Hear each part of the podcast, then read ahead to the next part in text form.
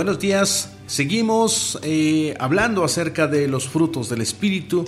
Gracias por darnos nuevamente esa oportunidad de interactuar, de estar con ustedes a través de esta serie de los frutos del Espíritu. Hoy hablaremos acerca de la humildad o también conocida como mansedumbre. Nos basaremos más en ese título de mansedumbre y bueno pues hablaremos o más bien es importante recalcar que la mansedumbre es una gracia es una gracia porque no la podemos poseer por nosotros mismos. Es una obra exclusiva del Espíritu Santo y esta y las demás virtudes del fruto solo están presentes en la vida de un creyente cuando esa vida es su demostración de carácter y conducta, es afectada por la resurrección y el nuevo nacimiento que el Espíritu Santo lleva a cabo, dando vida a aquellos que estaban muertos en sus delitos y pecados. Lo podemos entender un poquito más leyendo Efesios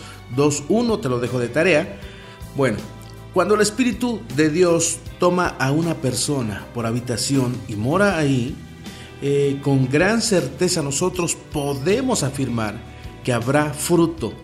Esa persona será una tierra fértil para que brote el fruto del Espíritu y con él la virtud de la humildad o de la mansedumbre.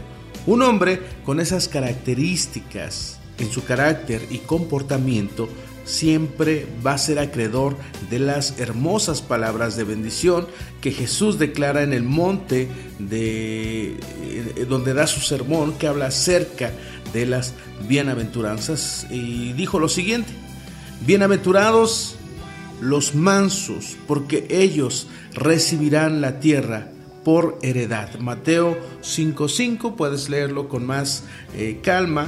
Jesús, otra de las virtudes es que él era un hombre manso. ¿ok? Eh, la máxima expresión de la mansedumbre es obviamente Jesús. Sus memorables palabras como aprendan de mí, que soy manso y humilde de corazón, por ejemplo, en Mateo 11:29, claro que traspasan las edades y también trascienden hasta la misma eternidad, porque Él, Él no cambia,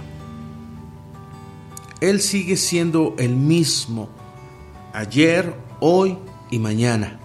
Y algo que es importante es recordar cuando Él fue humillado, fue torturado, fue castigado hasta la muerte y no eh, contestó con mismas palabras de maldición, no injurió a nadie, aún teniendo todo lo necesario para poder defenderse, no insultó a, las personas que estaban siendo sus verdugos, aquellos hombres que se mofaban del Mesías en su estado más débil y crítico. Además de vergonzoso, ¿recuerdas cuando le decían, si eres el Hijo de Dios, sálvate a ti mismo y bájate de la cruz? Lo podemos leer en Mateo 27:40.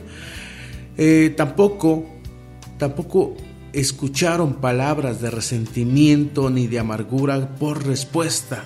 Al contrario, Jesús, como manso y hombre humilde, fue siempre intercesor por ellos. ¿Recuerdas cuando dice, Padre, perdónalos porque no saben lo que hacen en Lucas 23:34? Jesús estaba vacío de orgullo y en cambio estaba desbordante en mansedumbre y amor por aquellos que le estaban haciendo daño. Sin duda, este es el ejemplo más grande de humildad. Este es el ejemplo más grande de mansedumbre, de alguien que no paga eh, de la misma forma en la que es tratado. No es lo mismo con nosotros hoy en día porque es tan difícil para el ser humano ser humilde.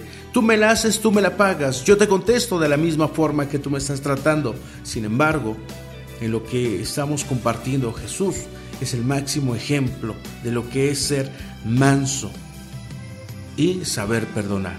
La mansedumbre también es sabiduría. Ser manso no tiene nada que ver con ser tonto. Hay una frase que a veces escuchamos, manso pero no menso. La mansedumbre no es hacernos ver como tontos o dar señales de debilidad.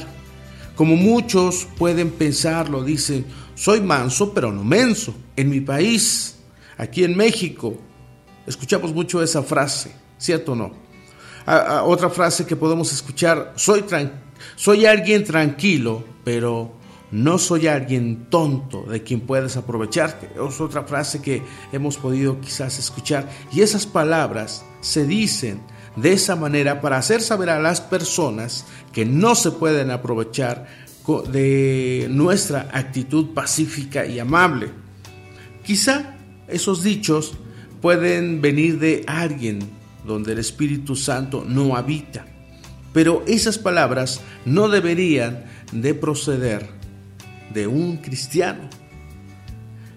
Y si así ha sido, este es un buen momento para que lo corrijamos.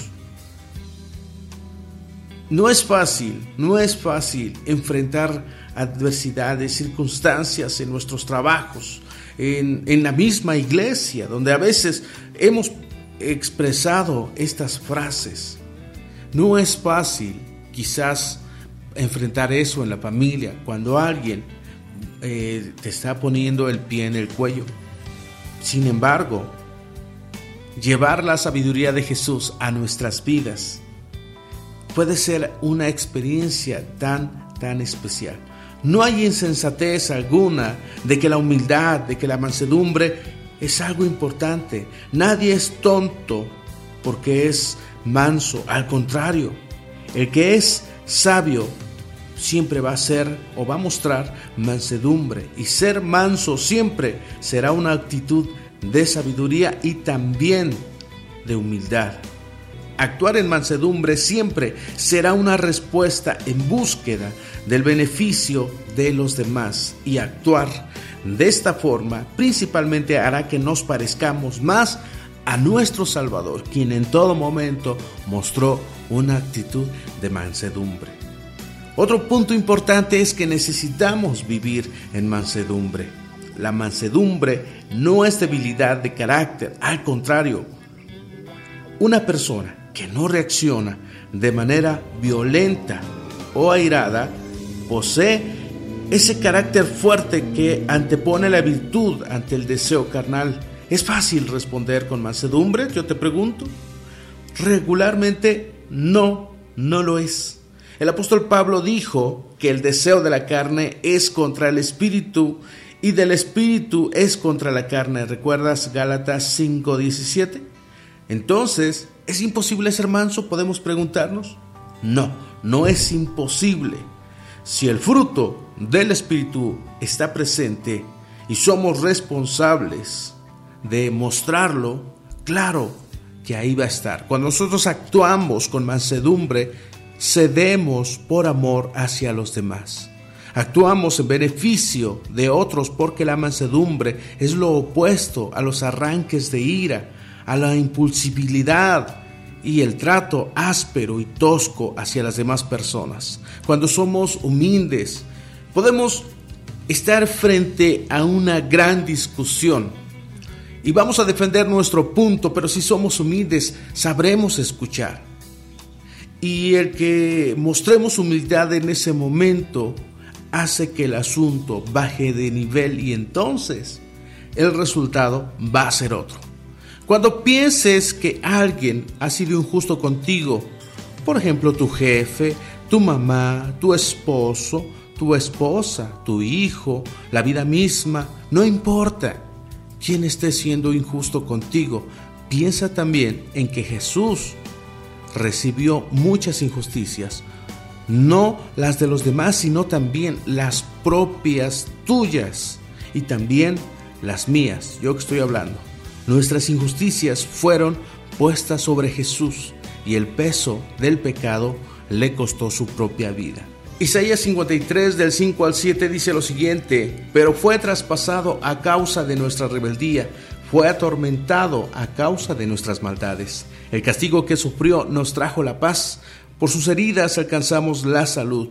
Todos nosotros nos perdimos como ovejas, siguiendo cada uno su propio camino, pero el Señor cargó sobre él la maldad de todos nosotros. Fue maltratado, pero se sometió humildemente y ni siquiera abrió la boca. Lo llevaron como cordero al matadero y él se quedó callado, sin abrir la boca, como una oveja cuando lo trasquilan.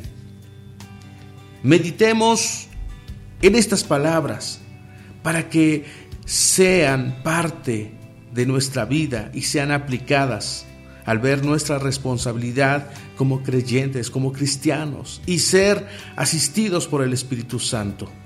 Actuemos con mansedumbre aún en contra de nuestra propia comodidad, aún cuando nos hacen daño en nuestra propia reputación, ante la angustia y la aflicción, ante la tensión que surge muchas veces en el hogar, con tu esposa, con tus hijos, con tus padres o con otras personas, aun cuando existe la fricción que se vive muchas veces en el lugar de trabajo, cuando tu compañero, tu compañera, tus jefes te tratan injustamente o en el centro de estudios, en la escuela, aún enfrente de nuestros enemigos, que siempre la mansedumbre tape nuestra boca y aprisione nuestros pensamientos para que seamos capaces de responder sin enojo ni resentimiento.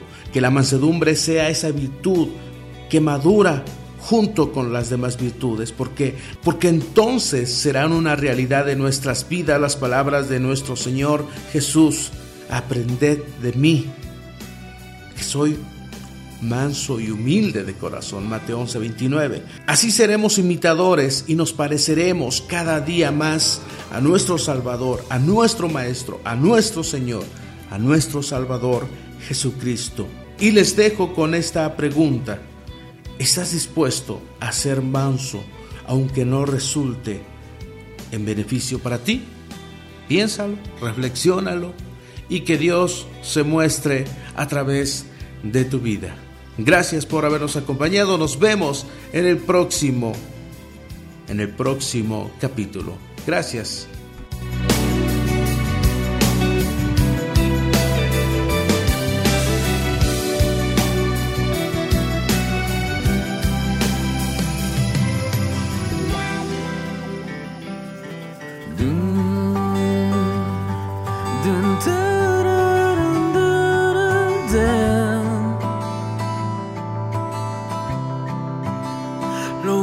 Que quiero es cuando veas mi vida encuentres algo verdadero, un corazón sincero.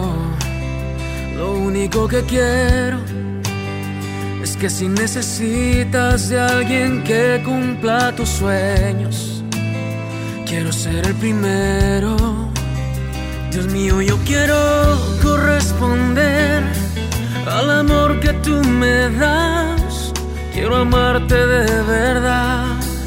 En mi diario caminar y cuando tú regreses, me encuentres haciendo tu voluntad. No dejes que mi vida se desperdicie en cosas que la pena no valdrá ya no más, sino que cada día aplique tu palabra en mi forma de pensar y diario caminar. Dios mío, yo quiero corresponder al amor que tú me das. Quiero amarte de verdad en mi diario caminar y cuando tú regreses me haciendo tu voluntad. La entrega y la pasión en ti yo quiero en mí tener. Y cada día esforzarme por tu amor corresponder, soy de ti. Mm. Dios mío, yo quiero corresponder al amor amarte de verdad en mi diario caminar y cuando tú regreses me encuentres haciendo tu voluntad.